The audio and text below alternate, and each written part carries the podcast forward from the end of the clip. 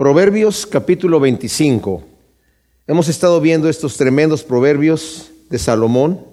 Y aquí entramos en una porción que es como vemos aquí en el primer versículo. Dice, también estos son proverbios de Salomón, los cuales transcribieron los varones de Ezequías, rey de Judá.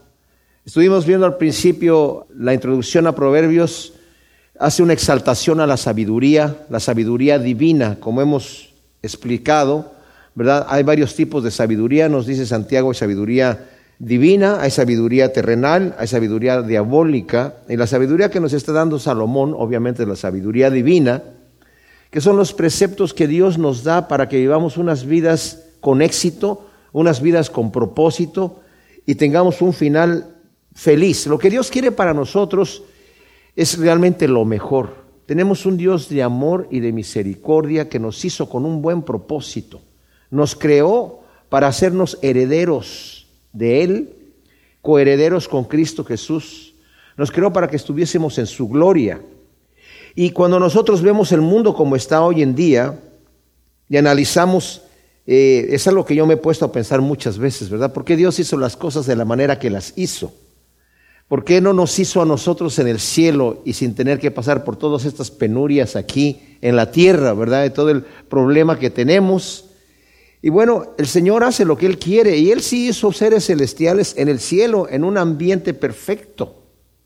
Y algunos de esos seres celestiales se rebelaron. Dios en su propósito y en su providencia divina escogió a nosotros hacernos un poco menor a los ángeles, como dice la Escritura pero con un plan maravilloso para nosotros. Nacemos sin que fuese nuestra culpa personal en un mundo de pecado, pero tenemos la oportunidad primero de experimentar el pecado para darnos cuenta que no funciona, ¿verdad? Que nos daña, que no nos satisface. Y el Señor en su misericordia tremenda se hizo carne y murió por nosotros para perdonar nuestros pecados, de manera que aquellos que quieren acercarse a Dios, ya probaron primero el mal y tienen la oportunidad ahora de arrepentirse y acercarse a Dios y Dios los perdona, los sana. Y es el propósito que Dios tiene para nosotros los hombres. Es una bendición impresionante. La Biblia dice que los ángeles no tienen redentor, no tienen salvador. Los que pecaron están destinados a juicio eterno. Nosotros tenemos redentor y el redentor es Dios mismo. Entonces el Señor nos da sabiduría dentro de este mundo, como les dije yo, de pecado, dentro del plan perfecto de Dios. Nosotros hay cosas que no vamos a entender todavía, porque la mente de Dios es mucho más alta que nuestros pensamientos.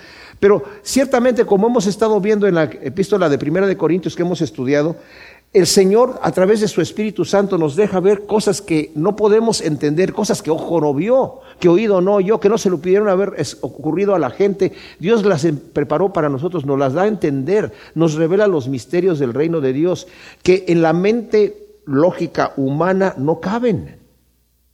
No podemos explicar esas cosas, pero cuando tenemos esa comunión con Dios vemos lo maravilloso del plan de Dios y sentimos el amor de Dios. Dice Pablo en Romanos 8 que el Espíritu mismo da testimonio de que somos hijos de Dios. Y si somos hijos de Dios, somos herederos de Dios y coherederos de, con Cristo Jesús. Y esa es una maravilla que podemos sentir esa relación con Dios, pero nos estamos formando, nos estamos fogueando aquí, estamos en este gimnasio espiritual.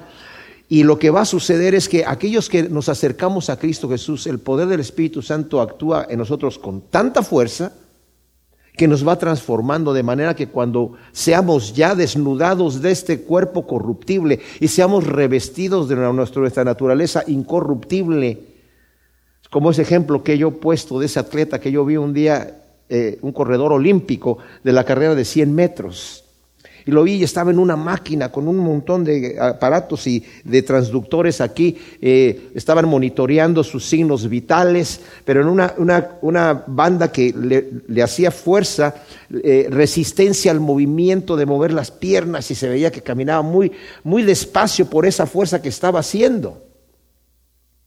Pero después cuando está sin esa máquina y sin esos transductores y esos cables que tenía allí y está en la pista es una bala.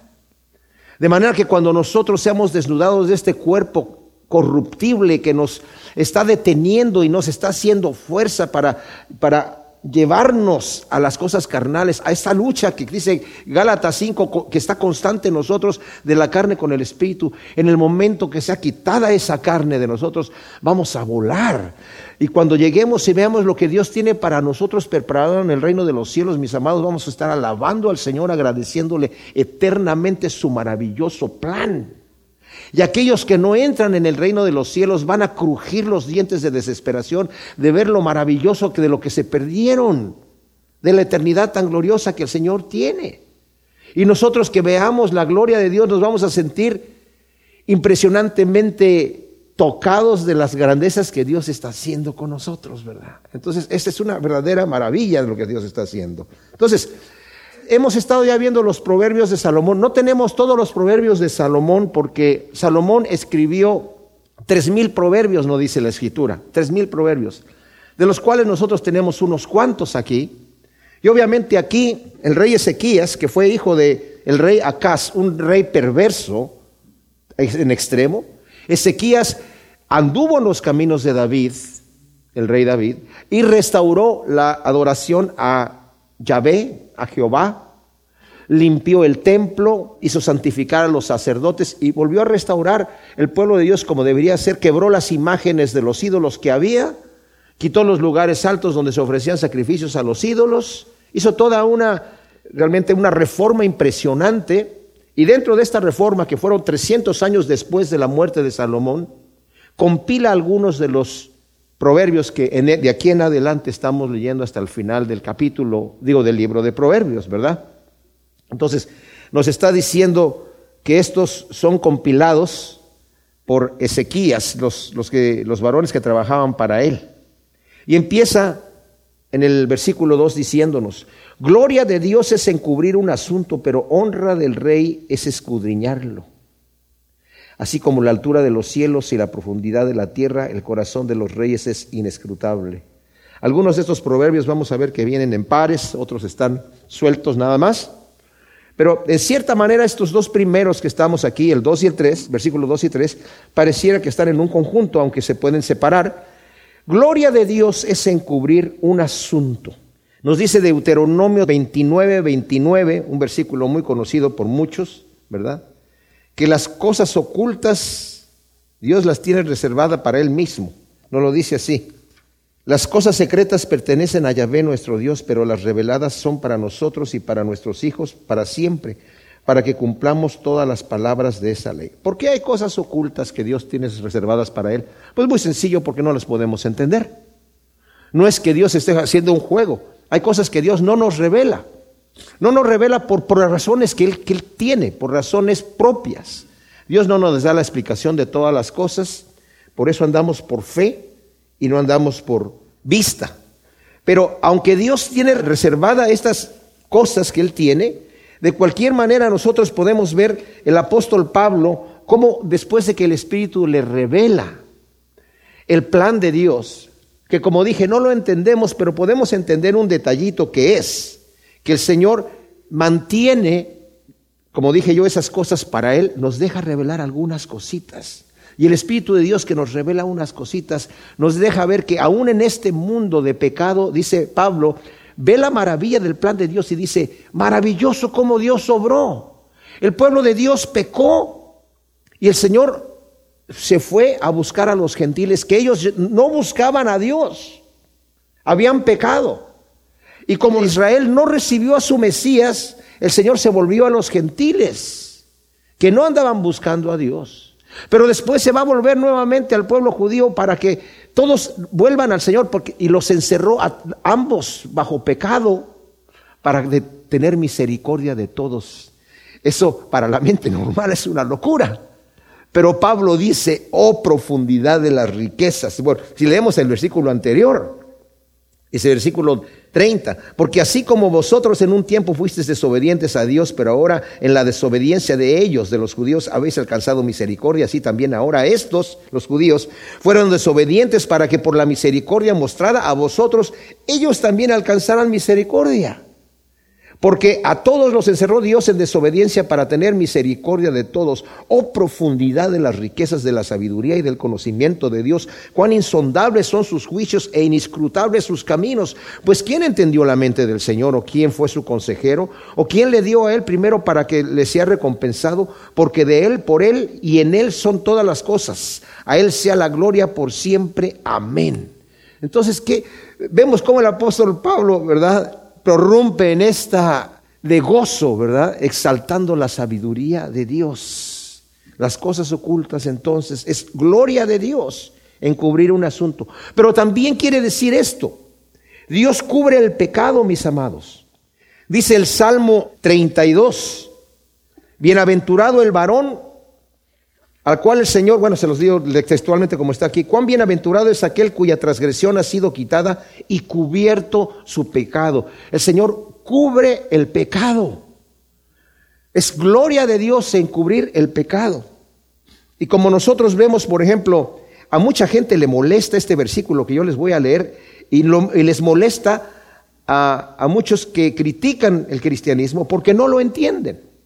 Y está en el primer capítulo de Efesios, Versículo 3 dice, bendito el Dios y Padre de nuestro Señor Jesús el Mesías, quien nos bendijo en los cielos con toda bendición espiritual en el Mesías, según nos escogió en él antes de la fundación del mundo para que fuésemos santos y sin mancha delante de él, habiéndonos predestinado en amor para ser adoptados hijos suyos por medio de Jesús el Mesías, según la complacencia de su voluntad para alabanza de la gloria de su gracia que nos concedió gratuitamente en el amado en quien tenemos la redención por su sangre, el perdón de los pecados conforme a las riquezas de su gracia, que hizo sobreabundar para con nosotros en toda sabiduría e inteligencia, dándonos a conocer el misterio de su voluntad según la complacencia que se propuso en sí mismo en la, dispensación del cumplimiento de los tiempos de reunir todas las cosas en el Mesías, las que están en los cielos y las que están en la tierra, etc. Y fuimos hechos herederos de Él, habiendo sido predestinados conforme al propósito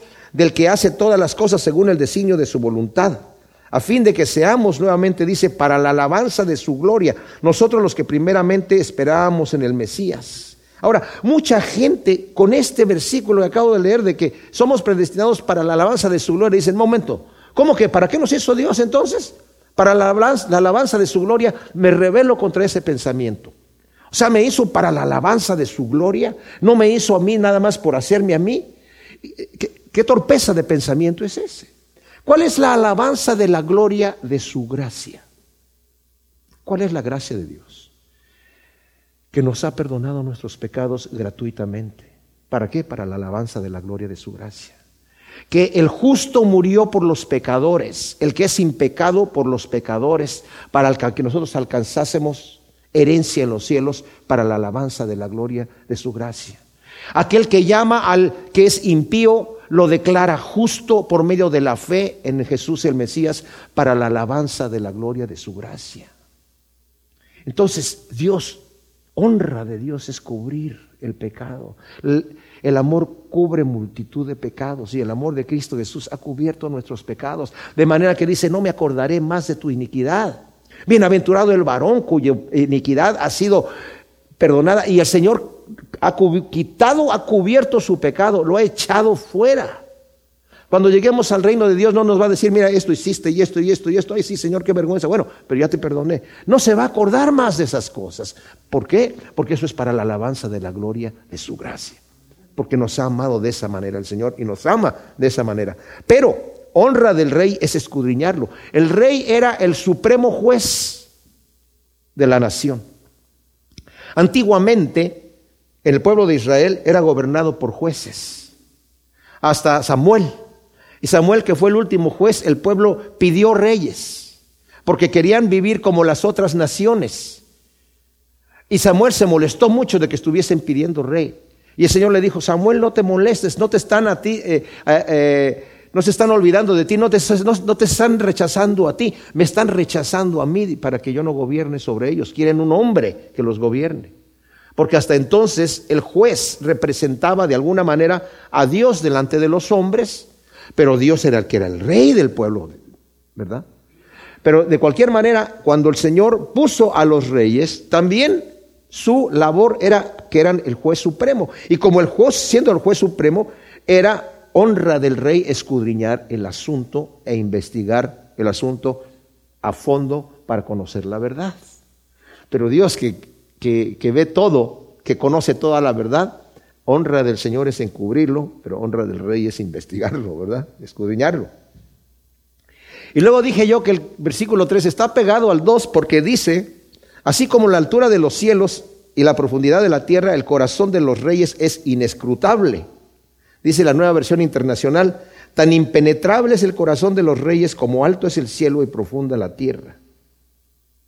Y esto es en referencia al rey justo y sabio que investiga un asunto en el juicio. O sea, no es que se está refiriendo de que, wow, el rey sabe tantas cosas que es inescrutable. No, se está refiriendo a que el rey que está investigando al culpable o al que está siendo juzgado, ya sea que sea culpable o que sea inocente, está diciendo, ten cuidado porque Dios le da una sabiduría especial al que ha puesto por juez de su pueblo. Y así como es, son altos los cielos y como es profunda la tierra, ¿verdad? También el corazón de los reyes es inescrutable. Apártese la escoria de la plata y saldrá un vaso para el platero. Aparta al malvado del rey y su trono se afianzará en la justicia. La plata se refina apartando de ella la escoria. Se dice que los plateros en el momento que están purificando, ya sea el metal que estén purificando, ya sea que sea oro o que sea plata, están eh, refinándolo con el fuego y sale la impureza, la escoria sale a la superficie y la quita y sigue refinando ese metal y vuelve a salir más escoria. Uno cree que ya está limpio, pero con más fuego empieza a salir más impureza y cuanto más impureza saca de ese metal, mayor quilataje adquiere, mayor valor. Y el platero sabía cuando ya la plata estaba lista, cuando podía ver su rostro reflejado en ese metal. Y me, me gusta esta analogía porque el Señor también es así, a nosotros nos está purificando, dice Pedro, que nuestra fe, que es mucho más preciosa que el oro, tiene que ser probada como el oro es refinado con fuego, nuestra fe tiene que ser refinada. En el momento que nosotros llegamos a Cristo Jesús, conocemos de Él y creemos en nuestro Salvador, el Señor no nos deja allí como niños. El Señor espera que crezcamos. De hecho, como vamos, estamos estudiando en ah, Primera de Corintios, nos toca ver este siguiente domingo el capítulo 3, en donde Pablo regresa nuevamente a decirles a los, a los corintios que, que dice, son ustedes niños yo quisiera darles alimento sólido, pero les tengo que dar leche porque se han quedado allí, no han crecido propiamente como deben de crecer. ¿Por qué no han crecido? Porque continúan haciendo cosas carnales y la carne nos mantiene, mis amados, sin crecer. Cuando nos dejamos gobernar por la carne, no crecemos espiritualmente. Ese es el propósito de el enemigo, dejarnos cómodos en un estado como estamos, ¿verdad? Pero el Señor quiere que sea que crezcamos y por eso nos refina. Entonces, así como el platero cuando le quita la escoria a la plata, de la plata puede hacer, como dice aquí, un vaso de oro o de plata, aparta al malvado del rey y su trono se afianzará en la justicia. Cuando el rey se aparta de las malas compañías, su trono va a ser afianzado en justicia. Cuando se rodea de gente justa. Qué tristeza ver, por ejemplo, el rey Salomón tenía mucha sabiduría. Como dice la escritura, el Señor le dijo, te voy a dar sabiduría como nadie la ha tenido ni la tendrá después de ti. Y aunque vemos que el rey Salomón se apartó del Señor en su vejez, yo creo que no murió así.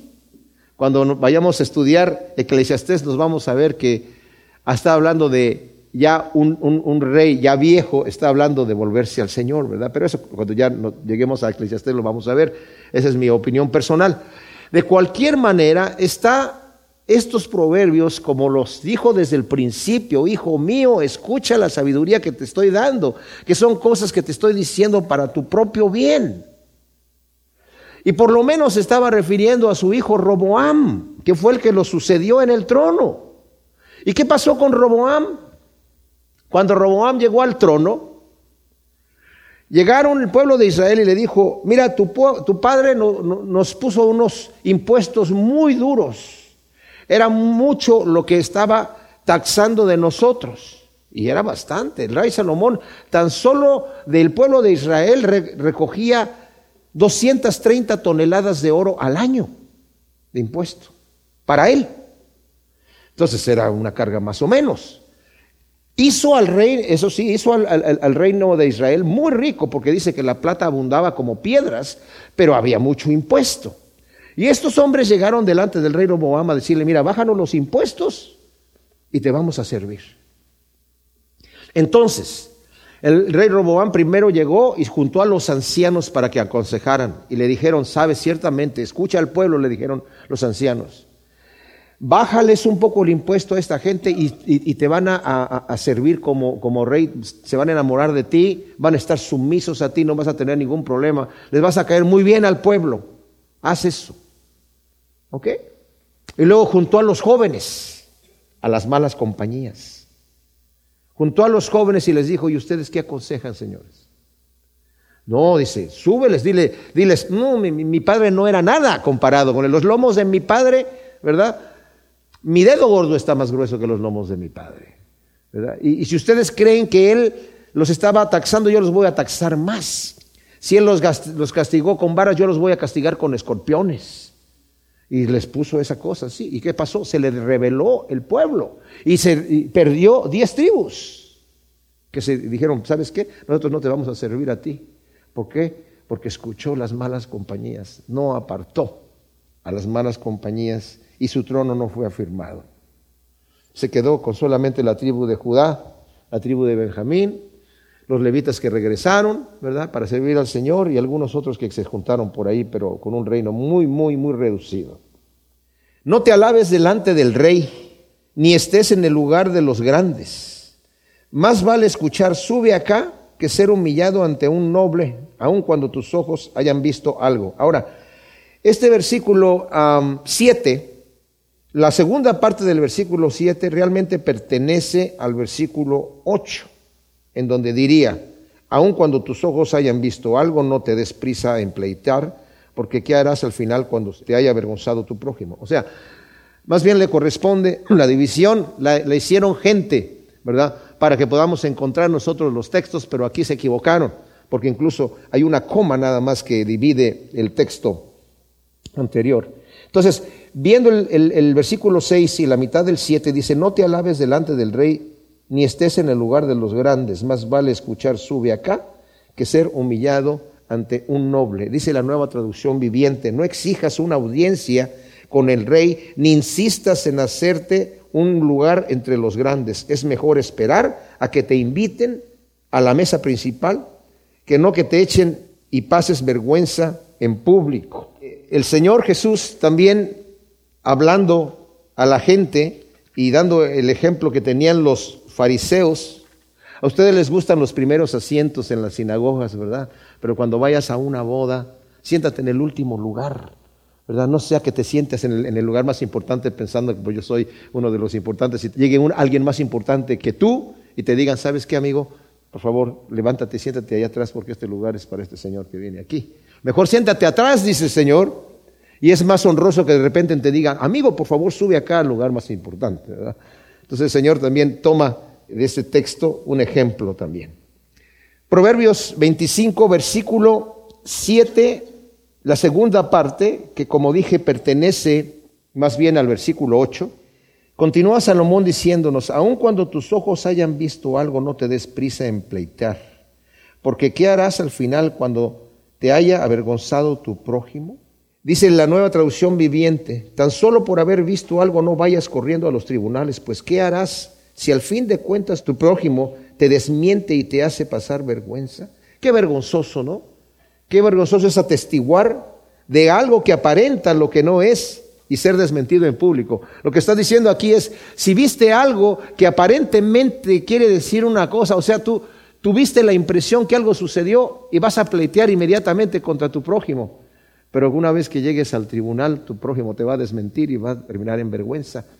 Es mejor estar tranquilo y no vayas con el chisme, vas a quedar bastante mal. Bueno, y, eso mismo también lo va a decir en el siguiente versículo, en los dos siguientes versículos 9 y 10. Debate el pleito con tu vecino, pero no descubras el secreto de otro, no sea que el que lo oiga te denigre y tu mala fama no pueda repararse. O sea, viene tomando la idea del versículo anterior que acaba de decir, pero dice la nueva traducción viviente, cuando discutas con tu prójimo no reveles los secretos que otros te confiaron. Te podrían acusar de chismoso y nunca recuperarás tu buena reputación. En la labor, por ejemplo, como pastor, consejero, que también es parte de la ética profesional que tiene que tener un doctor, un médico, la persona tiene que quedarse callado con los secretos que conoce de las otras personas. No es correcto revelar las cosas que suceden. Aquí en el ministerio, nosotros los que somos pastores muchas veces sabemos cosas de los hijos de las personas aquí o de otras personas que han sido confiadas a nosotros en secreto, en consejería. Y esas cosas tienen que mantenerse en privado. Pero eso no solamente es para los profesionales en esta área. Nosotros también, todos nosotros tenemos que ser así, ¿verdad? Porque cuando conocemos un secreto de una persona y la persona lo quiere mantener en secreto, no nos corresponde a nosotros andarlo divulgando. Porque al final se descubre el secreto y, y, yo lo he visto, he sido testigo de esto, que personas están diciendo como algo interesante, uy, ¿quieres saber lo que pasó con fulano de tal? Y se ve tan mal la persona. Eh, a mí me ha tocado avergonzar a algunas personas que le digo, oye, eso no lo debes de estar hablando. No tienes que estar divulgando esas cosas. Y eso sí avergüenza mucho a la persona que está chismeando, ¿verdad? Porque de repente cree que se lo va a decir alguien que tiene comezón de oír. Y hay personas que sí les gusta, ¿verdad? Escuchar los chismes, ¿verdad? Pero eso está mal, porque debemos de mantener el secreto. O sea, cuando alguien confía a otra persona un secreto en la conversación, esta persona lo difama, traiciona la confianza de su prójimo y queda con la fama de chismoso y no se le puede quitar con nada después. Versículo 11 dice, manzana de oro en canastillo de plata es la palabra dicha oportunamente.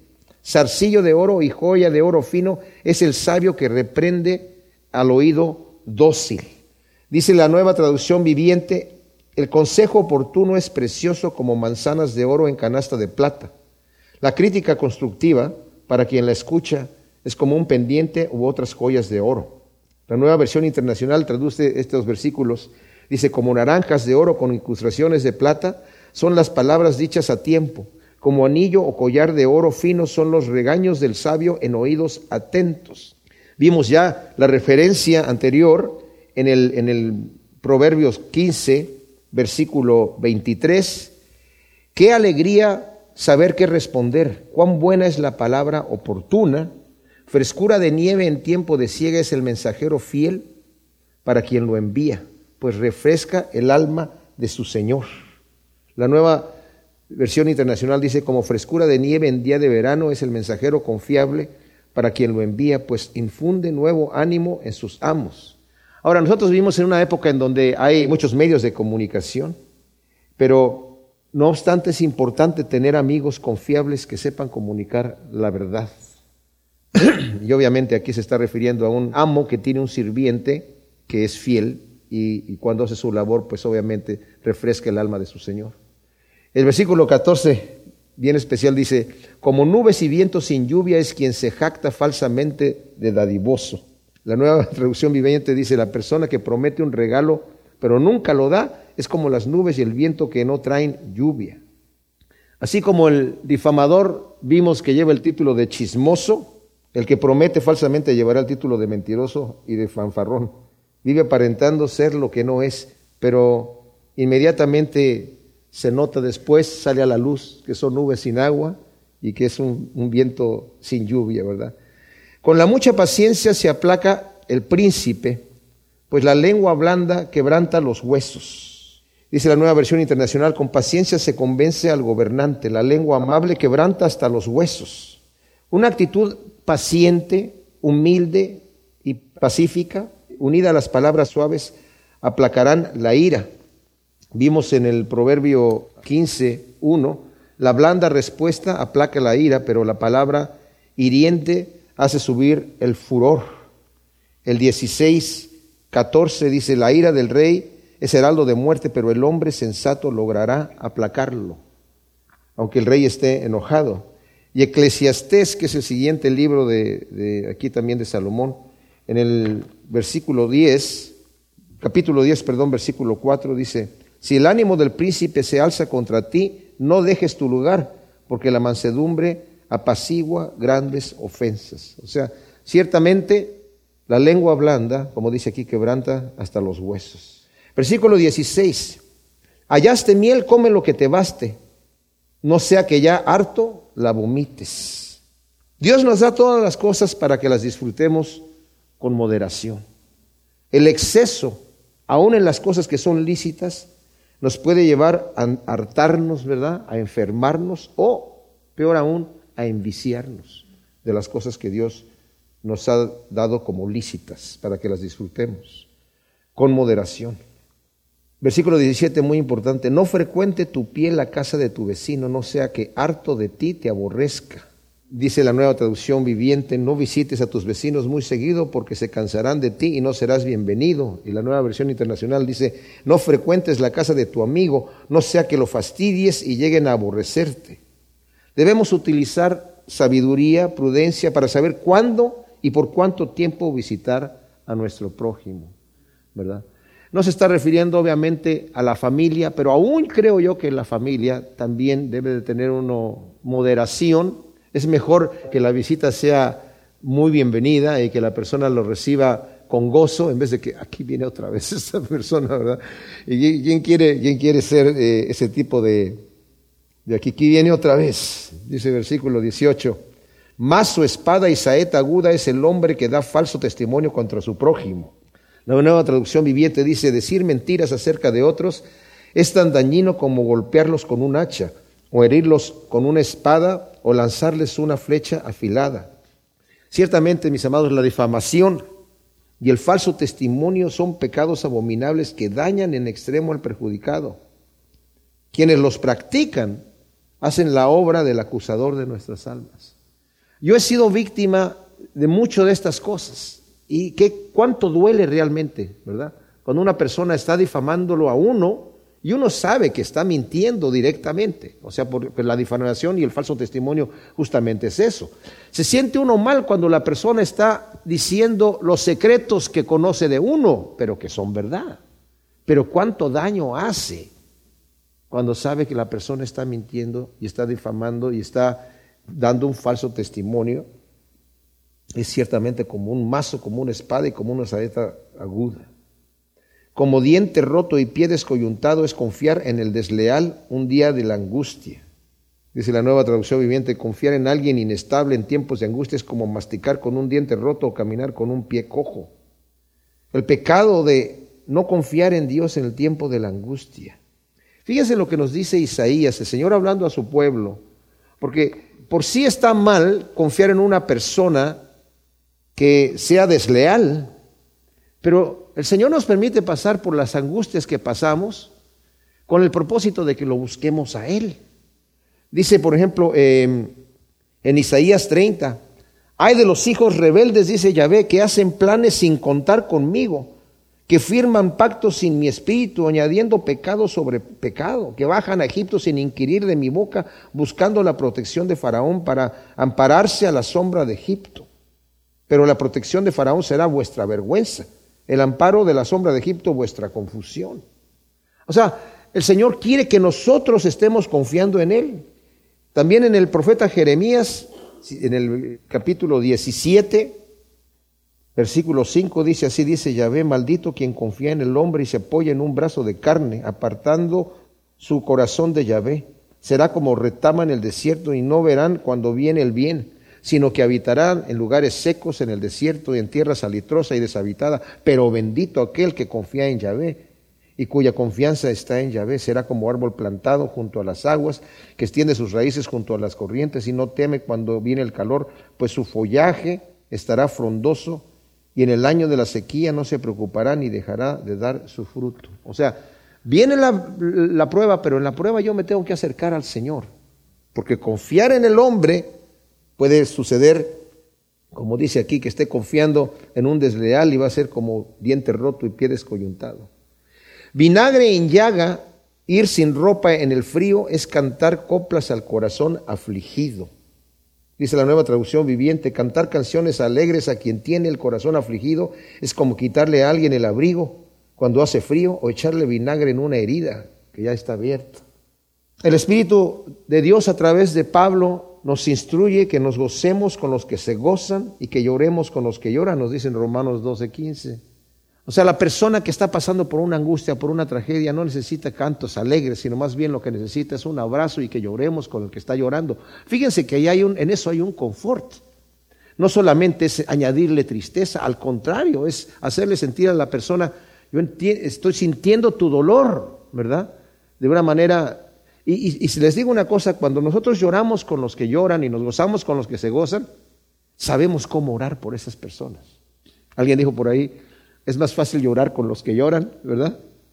Que reírse con los que se gozan, porque a veces llorar con los que lloran, ah, pues sí estás pasando por una tragedia, pobrecito.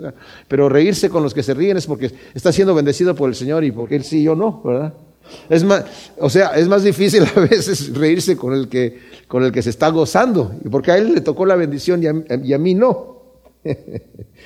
Versículo 21. Si tu enemigo tiene hambre, dale de comer, si tiene sed, dale de beber, porque ascuas de fuego amontonarás sobre su cabeza y Yahvé te recompensará. Dice la nueva versión internacional. Si tu enemigo tiene hambre, dale de comer, si tiene sed, dale de beber. Actuando así harás que se avergüence de su conducta y el Señor te lo recompensará. Y obviamente esto está eh, en referencia a Romanos 12 del 17 al 21.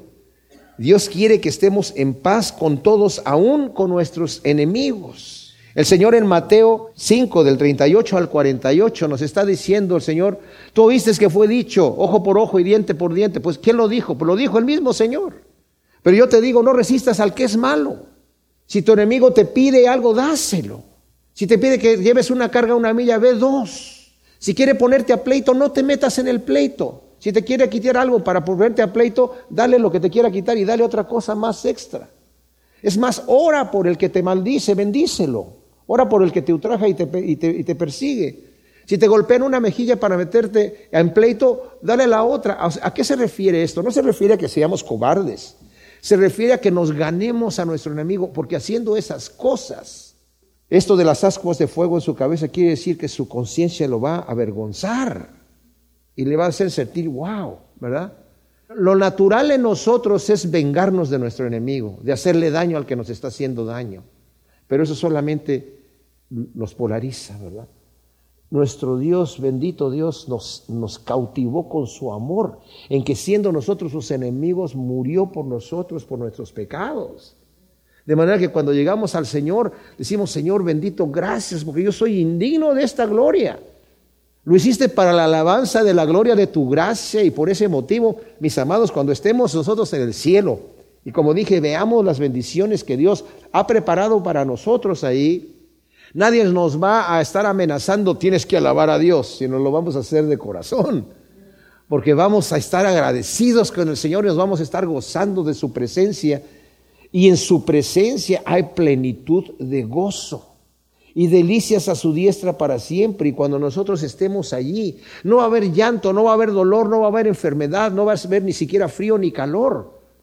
Va a ser la gloria, va a ser el cielo. Vamos a estar realmente en, un gozo inefable con el Señor. Entonces dice versículo 23. Como el viento del norte ahuyenta la lluvia, así el rostro airado, la lengua detractora. Ahora, em, hay una traducción alternativa, en donde yo lo he visto en varias versiones, yo les voy a leer la nueva traducción viviente. Tan cierto como que el viento del norte trae la lluvia, la lengua chismosa causa enojo. Pero esta traducción está equivocada, porque el viento del norte no trae la lluvia. El viento del norte ahuyenta la lluvia. Entonces, esta traducción que estoy leyendo aquí dice, como el viento del norte ahuyenta la lluvia, el rostro airado, la lengua detractora.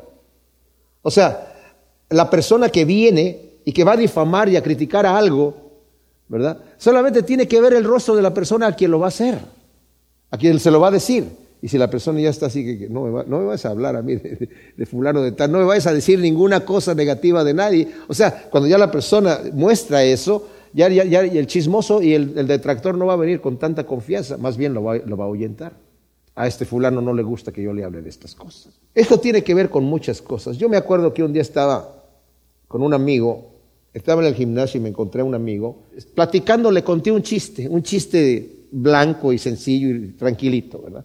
Y él estaba con otra persona que yo no conocía.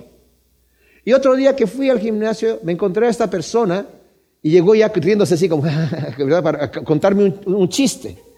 Y me dice, oye, ¿te puedo contar un chiste? Y yo, ok, ¿de Jesucristo? No, le dije yo. No me cuentes un chiste. Hasta luego, ahí nos vemos ahí. Y ya nunca más, ya cada vez que me veía por ahí, ya era, ya era como, ok, ya no, tan, ya no tanta risita, ¿verdad? Y esa imagen me dio con esto de aquí, ¿verdad?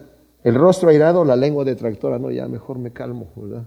Más vale vivir en rincón de azotea que en casa espaciosa con mujer pendenciera. Wow. Ya nos dijo en el Proverbio 19, 13 esto mismo. Y en el Proverbio 21, 9 dice también lo mismo, más vale vivir en un rincón en la azotea que con una mujer que está en contención todo el tiempo. Y luego en ese mismo proverbio, en el versículo 19, dice, más vale vivir en el desierto. O sea, ya se mudó de la, de la azotea al desierto, dijo, más vale vivir en el desierto allí con una mujer pendenciera. En el proverbio 27, del 15 y 16 dice, una gotera continua en tiempo de lluvia y mujer pendenciera hacen pareja. Pretender refrenarla es como refrenar el viento o sujetar aceite en la diestra. por eso mejor me voy a la azotea, dice ahí, ¿verdad? O si no me voy al desierto, porque tratar de refrenarla es como tratar de, refrenar el viento. No necesita mucha explicación este versículo, ¿verdad? ¿Qué tal del hombre pendenciero? Pues es la misma situación, ¿verdad? No solamente es para las mujeres, también va para el otro lado, también va para el otro lado. Así que no digan los hombres, ay, pues no hablaron de mí. Nada más hay que ver quién está en la azotea y nos damos cuenta quién es el pendenciero. Como agua fresca a la garganta sedienta es la buena noticia desde tierra lejana. Es la bendición, obviamente, de escuchar buenas noticias.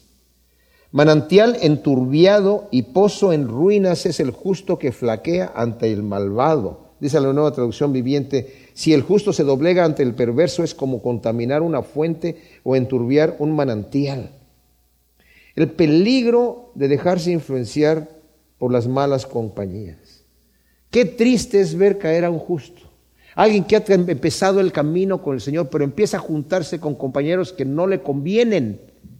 Yo les digo una cosa, hay personas que dicen, no, pero yo no voy a caer en la tentación. Yo nada más voy a andar con ellos, de repente hasta les predico al Señor. Necesitamos tener mucho cuidado, ¿verdad? Porque por un lado está bien que seamos luz en medio de las tinieblas, pero cada uno de nosotros tiene que conocerse a sí mismo. No es para todos entrar en los lugares oscuros, digamos, eh, eh, de, de, pecado para predicar el Evangelio. Hay quienes no lo pueden tolerar. Entonces necesitamos medirnos a nosotros mismos y sobre todo saber si es que tenemos un llamado para hacer esas cosas. Por ejemplo, Pablo en Corinto se, se supo mantener santo y firme, pero no todo el mundo podía entrar así, porque era un lugar de mucha tentación. Entonces tenemos que tener mucho cuidado, porque hay gente que terminan como manantial enturbiado y pozo en ruinas, siendo contaminados y flaqueando ante el malvado. Si no somos capaces de influenciar para bien al que anda mal, hagámonos a un lado y oremos por él nada más. No es bueno comer mucha miel, ni escudriñar uno su propia gloria es gloria. Dice la nueva traducción viviente, no es bueno comer mucha miel ni buscar honores para uno mismo. La miel es buena, pero comer mucho, como ya vimos en el versículo 16, enferma, nos hace vomitar. De la misma manera, la honra del hombre es de bendición. Si Dios le ha permitido cierta honra, es de bendición, pero se convierte en deshonra cuando él mismo procura su propia gloria. O cuando está hablando de su, gloria, de sus talentos que el Señor le ha dado, se convierte en maldición, ¿verdad? Y en deshonra, más bien en deshonra. Y termina diciendo, ciudad invadida sin murallas es el hombre que no domina su pasión. Dice la nueva traducción viviente, una persona sin control propio es como una ciudad con las murallas destruidas. La carne es un enemigo que tenemos nosotros interno. Tenemos tres enemigos, el mundo, el demonio y la carne. Pero estos son tres enemigos, son parecidos a tres personas que quieren robarse un banco. Entonces uno de ellos se queda dentro del banco y se encierra en un closet y cierran el banco. Y sale del closet y es el único que puede abrir la puerta por dentro para dejar entrar a los dos que están fuera. Y nuestra carne es el enemigo nuestro que tenemos en el closet adentro. El diablo no nos puede tocar y el mundo no nos puede tocar a menos que nuestra carne le abra la puerta. Y tenemos que tener mucho cuidado, porque es una ciudad invadida y, sin murallas el hombre que no domina su carne, su pasión. Va a dejar entrar el pecado y una vez que se le abre la puerta, como el Señor le dijo a Caín, el pecado está a la puerta acechando, pero tú tienes control sobre él. No le eches la culpa al diablo, ¿verdad? Tú tienes control sobre él. Así que si tú a tu carne nada más le abres un poquito, van a entrar fuerzas demoníacas que no las vas a poder contener. Y al rato la, la ruina va a ser muy grande, porque le abrí la puerta. Y nosotros sabemos, mis amados, cuando la tentación nos vence y nos vence fuerte, es porque le dimos lugar a la carne. Y no solamente la carne, la carne le abrió la puerta a otras cosas, al mundo, al diablo, y nos derrota. Gracias Señor, te damos por tu palabra. Te pedimos que estas perlas de sabiduría las podamos sembrar en nuestro corazón y que den su fruto a ciento por uno en el nombre de Cristo Jesús. Amén.